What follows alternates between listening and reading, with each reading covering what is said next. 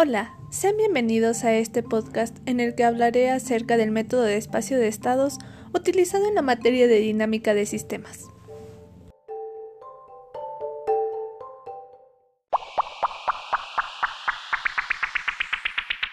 Para iniciar, tenemos que saber qué son las variables de estado, y estas se definen como el conjunto más pequeño capaz de representar el estado del sistema dinámico que en este caso se encontrará en movimiento.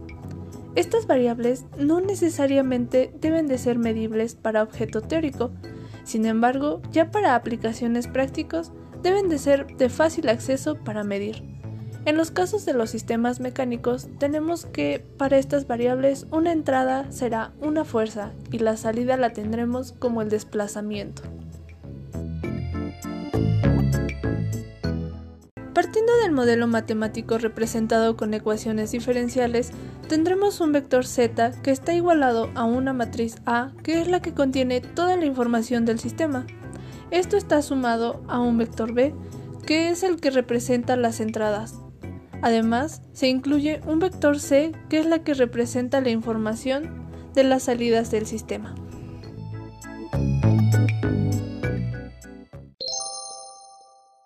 El primer paso a seguir es que del modelo matemático se debe despejar a la derivada de mayor orden de la función.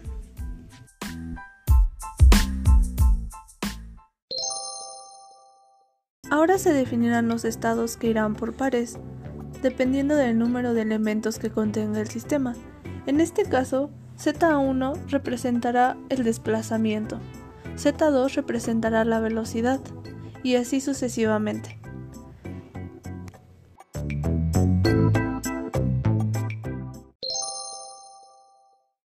De estos estados obtendremos lo que es su derivada, teniendo que z1 es igual a z2, porque z2 se ha definido como la velocidad que se representa como y punto.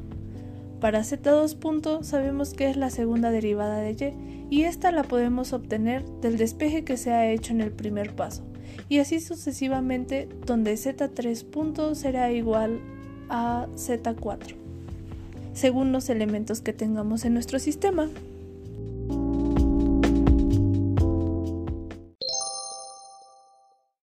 Ahora el siguiente paso es armar los estados, donde tenemos que el vector z está conformado por z1 y z2 y este está igualada a la matriz A, donde la primera columna va a representar a z1, la segunda columna representaría a z2 y así sucesivamente.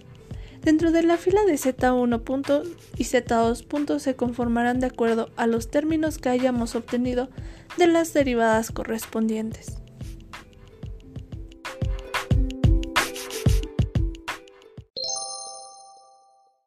Ahora lo que hay que hacer es conformar el vector b, que es el que contiene las entradas del sistema.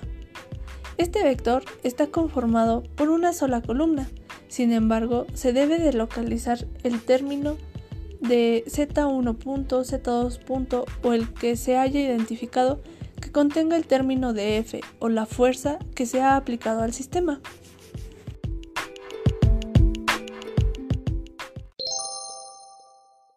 Finalmente, lo que nos queda por armar es el vector c, que es el que representa las salidas del sistema. Este está conformado por una sola fila y las columnas se deberán localizar como Z1, Z2 y así sucesivamente. Ahora lo que tendremos aquí sería la representación del desplazamiento de nuestro sistema, donde en este caso tendríamos que Z1 vale 1 y Z2 vale 0, ya que Z2 se representa como la velocidad.